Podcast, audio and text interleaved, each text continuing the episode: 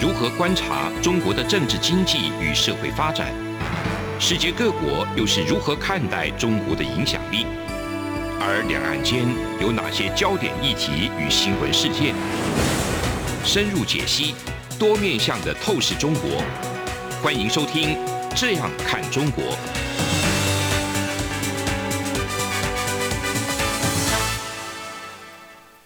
各位听众您好，我是主持人张振林。您现在收听的是中央广播电台《这样看中国》节目，张正霖时间。好，我们今天这个节目要谈的一个主题是这个台湾公投哈，前一阵子落幕，公投落幕，但是有一个一个议题哈，就是跟国际这边比较有关哈，就是那个莱猪公投这个部分。反而因为这个公投的一个结果，开启了台湾跟这个国际之间的一个互动的一个新的一个契机。啊，尤其是一些跟经贸合作或者说呃协定的一个部分哈，可能是一个未来一个希望之窗啊，又打开来。那在这个同时期，中国呢，反而他们自己的一个本身的一个经济也是处于一种比较呃严苛的一个状况之下，他们的一个外交战狼外交的部分，又还是不断的跟这个一些国际上在做一些叫嚣或者说对抗的一个状态。整个台湾跟中国的一个局势是比较不一样。那很高兴，我们今天这个邀请到两位来宾啊，一位是这个董思喜董老师，大家好；啊，另外一个是吴建中吴老师，主持人大家好。好，两位老师来跟我们做一个分享。我们先来谈一下啊，就是说公投哈，公投这个结果，这个反来住的部分，最后的一个结果出来，就是包括这个不同意的那个票数是高过于同意，那甚至这个门槛也没有达到我们这个台湾的一个公投的一个门槛。所以是整个就是不成案的。那这个结果一出来呢，其实在国际上也受到一些瞩目了哈。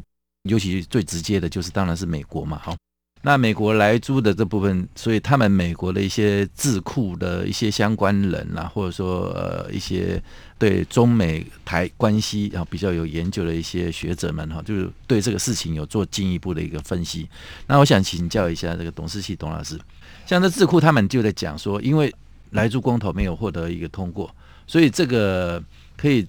最后哦，就是说他们认为这个长期会存在这个台湾跟美国之间会刺激双边关系的一个问题，一个麻烦哦，那就可以暂时把它抛在脑后了哈。那未来可能就会持续再继续加强这个台湾跟这个美国之间的一个供应链啊，或者说一些技术的一个合作等等，强化彼此的一个经济关系。一个智库的学者葛莱伊，他讲的更白嘛哈，他就讲说，好，那现在情势底定，其实接下来他就说，应该是让美国跟台湾来开始来谈这个谈判一个双边贸易协定哦，就是 BTA 的这个部分哈，来做一个对话或者说协商。那这个贴文一推出来之后，我们的驻美代表也在下面回应了，就是说，哎，你讲的太对了哈。那其实这种问题也是，当然是民间是有这样的一个倡议啊，但是官方呢，他们还是比较有点保留的，因为他没有正式的一个公开的一个说明跟回应啊，也没有说直接说来保证我们这个 BTA 也可以来谈啊，或者说甚至这个未来接下来这个呃 CPTPP 的这部分也是不是会有一些更有可能的一些进展等等啊？那这部分董老师你是怎么来看？事实上，台美的经贸的谈判呢，持续在进行啊。那所以我们也可以看到说，呃，我们的这个王美花部长啊，那事实上他还是呃持续的有在跟美方在进行呃各种不同的这样的谈判嘛。事实上，我们也可以从这个不只是葛莱伊啊，那像之前主管印太安全事务的助理部长的薛瑞福啊，嗯、那他也是认为说，这个台湾的经济安全是非常重要的啊。嗯、那所以其实呃，我们这一次看到公公投啊，那我们还是要先回来讲啦。这是公投是台湾的难能可贵的这个民主的成果。是那所以透过公投，让人民能够针对一些比较专业，但是呃跟自身有利益相关的事情做更多的这个讨论。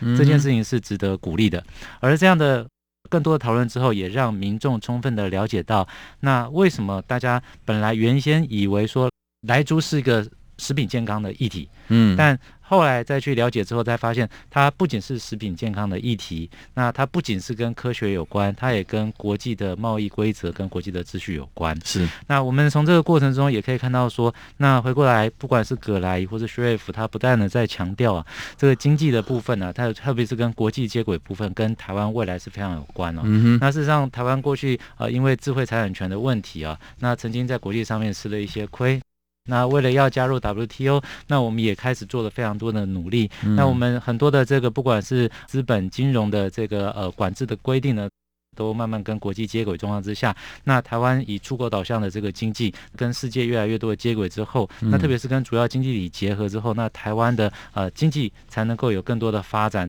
才能呃有更多的安全啊。那所以我们也可以看到说，事实上在疫情之下。台湾近年来哦，这个经济成长哦是大家局势所共睹的。对，那我们的经济成长率之高，然后再加上说这个台商回流，然后资金进入，那现在我们是一个对外发展的一个很好时机点。而且更重要一点是这样的一个接轨哦，那事实上美方也非常的这个肯定了。嗯。那特别是我们在这一个呃产业供应链的部分，嗯、那特别是这个高科技产业，那是以半导体为主的。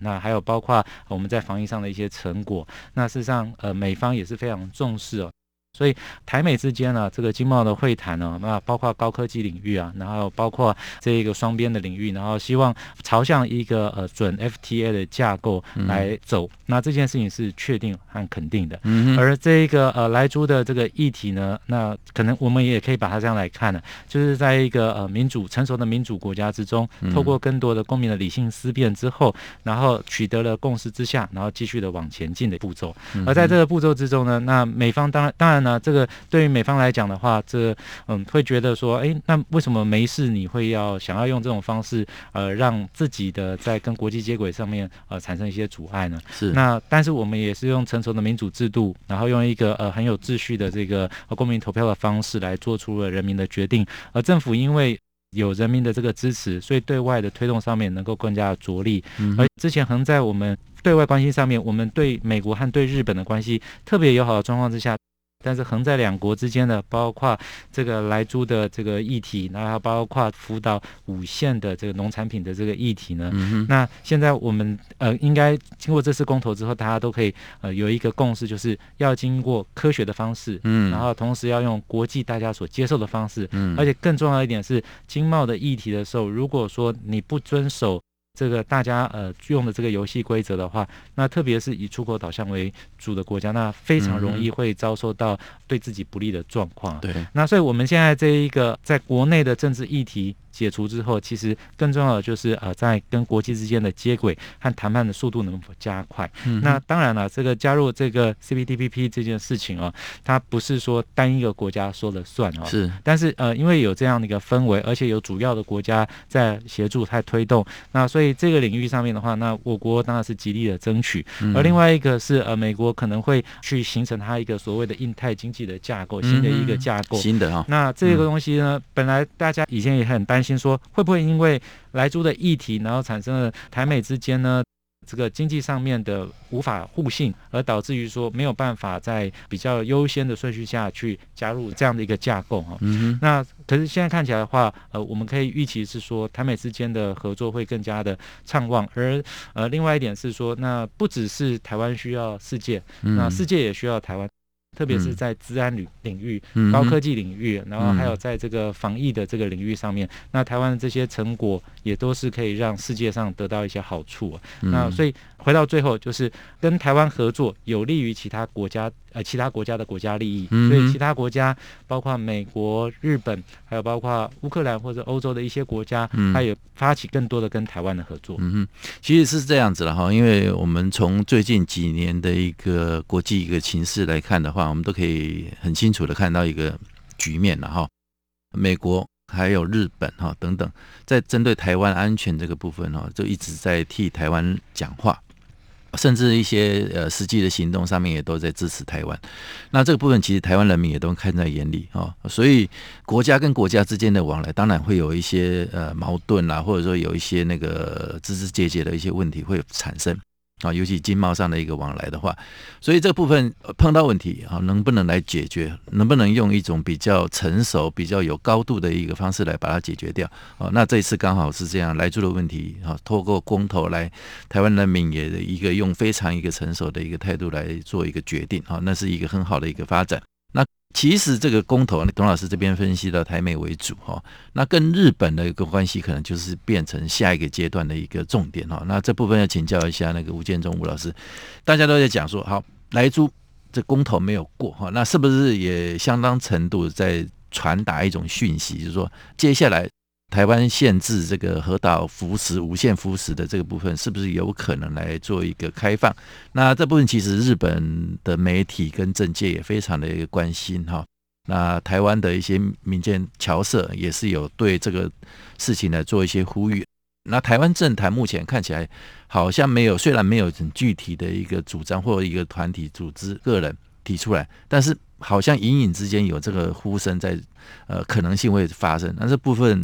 吴老师，你怎么分析？哦，我想刚刚董老师也提到，就是说台湾在这一次的公投里面，其实展现着是跟国际接轨的一个呃情况。那这国际接轨里面，包括了我们要按照国际的这样的一个食品安全的标准，然后来跟我们的人民来进行沟通。其实我们在这一次公投里面可以看到一件事情。就是说，除了呃人民投票之外，那其实包含了这一些呃讨论的一个过程里面，其实这也是公民投票里面非常重要、需要培力的一个过程。那所以我们看到，就是说在这几年里面，大家可能看到一个部分，就国际化的新闻越来越多，国际的讨论也越来越盛行的一个情况。那在这一次美猪。那在我们整体的议题上面来讲的话，台湾必须要面临的就是说，到底台湾在跟所谓的日本的这样的一个合作里面，因为一样的，在过去里面台日之间是有机会更多的这个深化关系，嗯，但是我们看到就是卡在这个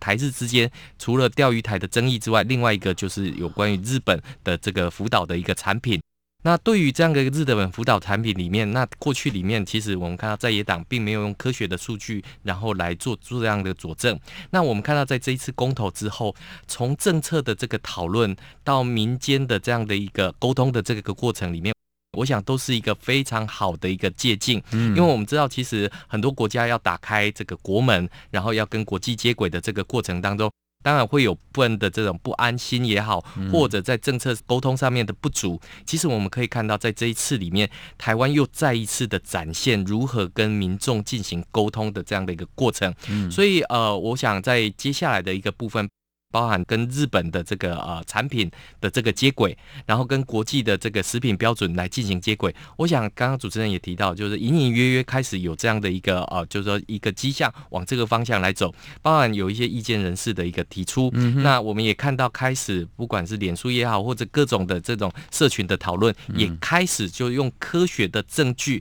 来说服别人。那所以我觉得说这一点上面是其实台湾公投的这个议题上面来讲的话，是很可贵的。一个部分，因为它不是人的一个喜好的一个投票，而是对于政策的一个讨论上面来讲的话，这是非常成熟的一个民主表现。OK，好，谢谢。那我们节目进行到这里，先休息一下。这里是中央广播电台《这样看中国》节目，节目稍后回来。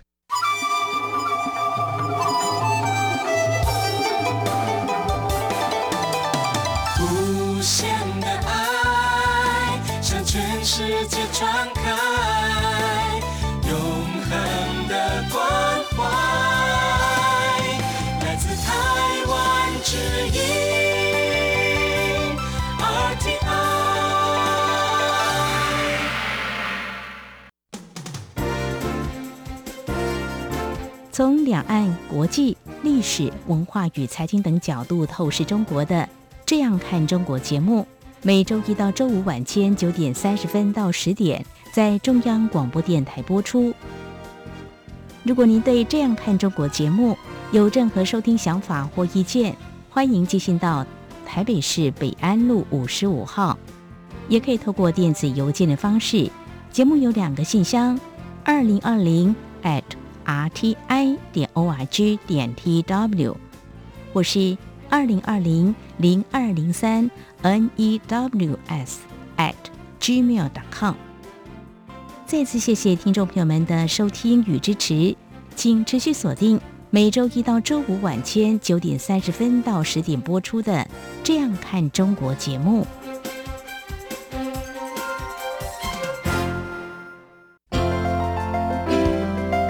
有人形容二零二零年是台湾的 Parkes 元年，使用手机可随时随地收听的形式，滋养了听觉，丰富了视野。而你也加入了 Parkes 的行列了吗？央广新闻部制播的众多精彩节目，陆续在各大 Parkes 平台上架，包括《早安台湾》、《两岸 ING》、《这样看中国》、张正霖时间、蔡明芳时间，还有《这样看香港》、舍之岂能藏乎？想跟你聊聊天，以及港式大排档节目，通通随点随听。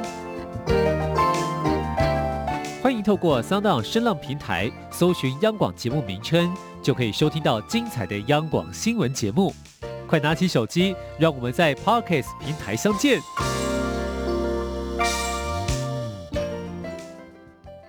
各位听众，你好，我是主持人张振林。您现在收听的是中央广播电台《这样看中国》节目，张振林时间。那我们接下来继续讨论。公投之后，这个台湾开启的一个希望之窗，呃，跟美国啦、跟日本之间的一个互动，哈，未来的一个可能性都非常的一个高。那我们相对的来看中国的一个状态，那中国最近的一个情况似乎也有一点点做一些改变了哈。那我们从一些报道上来看的话，就是说，呃，像前一阵子 CNN 的那个美国有线电视网的一个篇报道，就是讲到。这个习近平在日前有一个场合里头啊，一个经济会议里头，对这个未来中国经济是不是有做一一个适度的一个调整，可能是有一些那个迹象来看哈。那这部分稍早之前，比如说在二零二一一整年来讲的话，习近平中国这里哈就对中国的一个企业哈是比较呃采取一些比较强硬啊管制的一个。那个方法跟态度，那他们就是对这个监管啊，或者说一些用赋税哈的一个手段来做一一些管控，那包括对科技业、金融业、房地产、教育乃至娱乐产业，几乎全面性的做一些那个管控。他们的理由当然就是说，认为这些民间企业哈已经这个太过于强大，好，那造成一种可能不可控的一个因素会比较。比较大，所以这个中国他们最想要、最强调的一个东西，就是所谓的管控、控制。那一一整个，你不管民间企业怎么样的一个发展的话，你还是得听命于党啊，听命于那个领导哈，这样的一个政治的一个生态。所以，整个二零二一年霹雳的一个手段来做管控之后，那对这个中国的一个股市也好，或者说一些公司的一些市值，然后。那在全球市场损失了大概超过数兆美元哈，那很多公司也因为这样子的一个萎缩，然后也造成了一个大规模的裁员，或者是因为这个发展已经不如预期哈，有做一些那个规模的一些那个裁减、萎缩等等。那这样的一个状况，在这个十二月的时候，这个习近平在这里又反而做了，好像语义上有做一些调整，就是说。最近是不是他对过去这些民间企业对这个中国的一个经济上的一个贡献，他还是做了一个比较肯定的一个谈话啊？那对于未来，那民间企业在经济上发挥了一个作用，那对比之前的一个讲话的一个模式啊，显然是好像有一点点转变。那会不会是未来二零二二年的时候，会是这个遏制民间企业的一个无限扩张政策？会有一些改变，或者说做一些微调，从这里面有没有嗅得出来这个味道？董老师你怎么看？是的，那过去一段时间呢，国进民退啊，然后用宏观调控的方式哦，那希望让这一个呃资本市场变得比较正常一点，然后希望把资金呢从这个虚拟经济上面转到实体经济上面。嗯、那原先的用意呢，当然是希望能够稳定经济，而且背后呢也是希望能够稳定就业啊。那但是呃，因为资本主义投入到中国市场的状况之下，这种掠夺式的资本主义，那事实上，呃，它创造出了很多的金融的怪物。嗯、那所以中国当然是想要来处理他们，而且包括这个呃，用这个网络经济的方式呢，造就了在网络上面很多没有办法监控或者管理的一些部分。所以中国习近平主席的这样子的调控的方式呢，事实上，呃，国进民退的这个基调之上，那希望所有东西都能够经济活动能够在党的掌控之下。嗯，那甚至也是希望说这个不管是结社啊，或者是说这个人民的这一些思想都能够尽量是在党的能够掌握之下是来运作哈。但我们也可以看到，它这个最大的副作用就是造成的这个资本市场上的不稳定性急增，而不稳定性急增的状况之下，又造成了这一个。这个所谓的失业的失业潮的出现，对，没错。当公司的这个解体，或者是说资本市场不稳定，而资金这个进出上面有所困难的时候，呃，企业面临了倒闭，呃，一些本领头的这些名人啊，纷纷的这个中箭落马，或是要补税，或者是说造成了一些。呃，资本上面、资讯上面的问题上面，让造成公司巨额的这个亏损的状况之下，那当然呢，在就一个正常的公司治理之下的话，减薪裁员或者是说做结构的调整是必然之路。所以，我们也可以看到说，在做这个宏观调控管制的过程之中，造成了呃就业市场的已经不稳定了。嗯、那加上在这个新冠肺炎的疫情之下，那中国的这个在他们所公布的数字上面看起来好像还好。啊，但是事实上，在跟国际接轨的部分呢，事实上已经造成了非常多的损失。嗯，那很重要一点是，呃，希望能够先从内部的内循环、内部的经济做起。但是对于这一个股市的这个影响已经出现，那也对很多的金融产业产生了影响。所以在面临二零二二年这个关键的一年呢，呃，习近平主席呢，那可能没有办法再用更强硬或是说太过于积极的方式哦，来去做这样子的。对于这个经济的调整，不然的话，呃，一旦在过于激烈的状况之下，势必会影响到就业，然后会影响到这个所有的物价，还有包括所有他本来想要六稳六保的事情。嗯，那所以。现在呢，稍微暂停，或者是说，呃，现在呢，再重举这稳定，这作为首要的任务呢，事实上也是跟政权的维续有非常大的重要的关系。嗯、所以在控制以及在这个松紧之间呢、哦，那它必须要取得一个平衡。所以我们也可以看到说，呃，现在呃一系列的这个管制啊，不管在各个领域上面，在经济行为，或是说在这一个包括一些道德的这些呃想法上面的这些调整呢。可能呢还是会进行，但是它可能不会再扩大它的打击的领域。嗯，那从我们现在来看的话，刚刚所提到的这些领域啊，不管是金融科技啊、房地产啊、教育娱乐啊，这些是跟虚拟、跟这个线上、跟实体经济比较无关的这些数位领域的部分呢的打击呢。那可能还是会进行，因为它还是背后还有这个关于言论，还有包括集会，还有这些思想的事情。对，没错。但是在呃实体经济在金融市场上面的这个打击的话，可能会对于它的政权的稳定更加不利。嗯。那所以现在呢，提稳定呢，当然也是为了要为习主席在二零二二年的整个呃到这个。确定他的第三任的这个任期更加的稳固，嗯，然后也确定他的下一个十年要展开的这个过程之前呢，嗯，稳定还是最重要的。对，那个霹雳手段寄出来之后，其实。你让一些民间企业的一个市场啦，或者说营收等等的萎缩，那造成一种那个躺平啊，企业都躺平了。那你公司也是一样，企业都在做裁员，或者说已经规模无法扩张，那失业潮比例啊等等又是不断的往上升。你让企业躺平啊，来等于是让年轻人也躺平。那你这个中国政权会不会因为也因此而躺平？所以他可能也是还势必哈。还是得做一些宏观的一些调控了。讲到这个经济以外，那政治的部分哈，那我们现在看到外交。那王毅刚好最近在一些场合里头出席了一个国际形势跟中国外交的一个研讨会的一个开幕式里头，讲了很多啊，乐乐等啊，那个所谓的中国外交的一个六大任务。那讲这些其实都是一些有一些比较空洞的，或者说一些比较要内宣的一些言辞了哈。那这部分我们就略过不谈。但是我觉得我们观察到一个很重要的一个话，就是说他对美国的一个部分特别去强调哈。当然还是讲说这个尼克森访中的五十周年，所以他要呼吁美国来互相尊重、和平共处、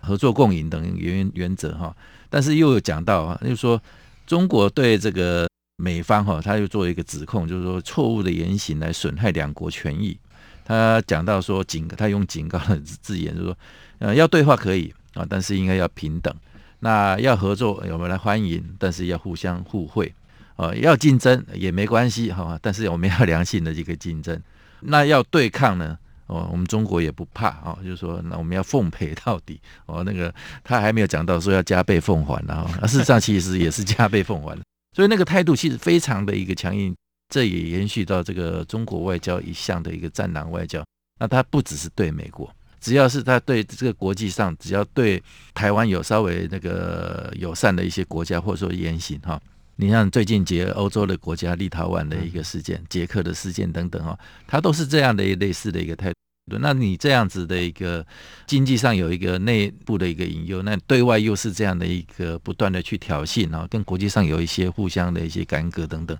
那这样的一个状态之下，这个中国这样的发展。吴老师，你是怎么来观察跟分析？我我想啊，这个呃，中国大陆现在大家都在想，就是说它的这个未来的经济怎么办？因为内部有压力，然后外部的这些外环境的外交其实也弄得不是太好。嗯、那摆在当前，大概我们看到十二月份，它有召开一个中央经济工作会议，是那他主要提的是要稳的部分。那为什么要稳？当然就是因为外部的环境其实并不是那么理想。那对中共来讲，二零二二年是一个很重要的一个呃。政治时程，嗯，因为这个呃二十大要召开，在召开之前，包含这个冬奥，这个北京的冬奥要举办。嗯、那现在美国已经呃有一连串的这样的一个外交动作，然后就告诉中国大陆，这个呃他们不派政治官员前往。那所以你可以看得到，就是说呃现在中国大陆面临国际的这种孤立也好，所以现在的这个呃中共只能找俄罗斯来取暖。所以你可以看得到，就是说现在。中共很很头大，这个到底到底谁谁要来参加冬奥？这个对他来讲是一个很大的一个面子的问题。那可是我们看到，就是说中共的外交是这样的，他希望是。就是说包在一起一起谈，可是美国是这样子认为，就是说要谈就一件事情一件事情。对，你要谈气候，那我们就谈气候，但是你不可以把这个香港、澳门这些全部都包在一起。嗯，我们看到呃，美国很罕见的在这个二零二一年末的时候，有一周之内连续四项的制裁中国大陆的这个情况，所以你可以看得到，就是说美国的工具还很多，可是中国大陆的这一些外交战狼的这些工具都已经失灵的情况之下，那中国大陆当然。也有所谓的反外国制裁法，那看起来，呃，美国的长臂管辖好像比这个中共的这种吃饭砸锅还要更显得有效的时候，嗯、那这样的一个经济，这样的一个外交，这样的一个政治，只能靠王毅在这个岁末年终的这样的记者会，把自己的立场再重述一次，但似乎并没有太好的一个效果。嗯哼，那整体看起来的话，呃，你不要说这个王毅这样子看起来是一副那个。态度非常强硬的样一个样子，美国其实也不遑多让哦。那因为刚好最近他们那个美国驻中国大使的一个任命案也才刚通过哈，这个新任的一个驻中大使就是这个前国务卿伯恩斯嘛哈。那在这里面，他其实在这个听证会上面，他也特别讲到说，对中国的这部，他虽然是要去驻中国哈，那但是对中国也不假辞色哈。他说：“中国还是具有侵略性啊，不可信啊，所以这个强化台湾防御中国入侵威胁的一个能力，还是美国优先的一个事项哦。那你一个美国驻中国的一个大使还去讲这样的话，其实也相当的一个重了啊，这也是值得观察的一个部分。好，以上是我们今天中央广播电台《这样看中国》节目，节目进行到这里告一个段落，谢谢。”从两岸、国际、历史、文化与财经等角度透视中国的《这样看中国》节目，每周一到周五晚间九点三十分到十点在中央广播电台播出。如果您对《这样看中国》节目有任何收听想法或意见，欢迎寄信到台北市北安路五十五号，也可以透过电子邮件的方式。节目有两个信箱：二零二零 at。R t i 点 o r g 点 t w，或是二零二零零二零三 n e w s at gmail dot com。再次谢谢听众朋友们的收听与支持，请持续锁定每周一到周五晚间九点三十分到十点播出的《这样看中国》节目。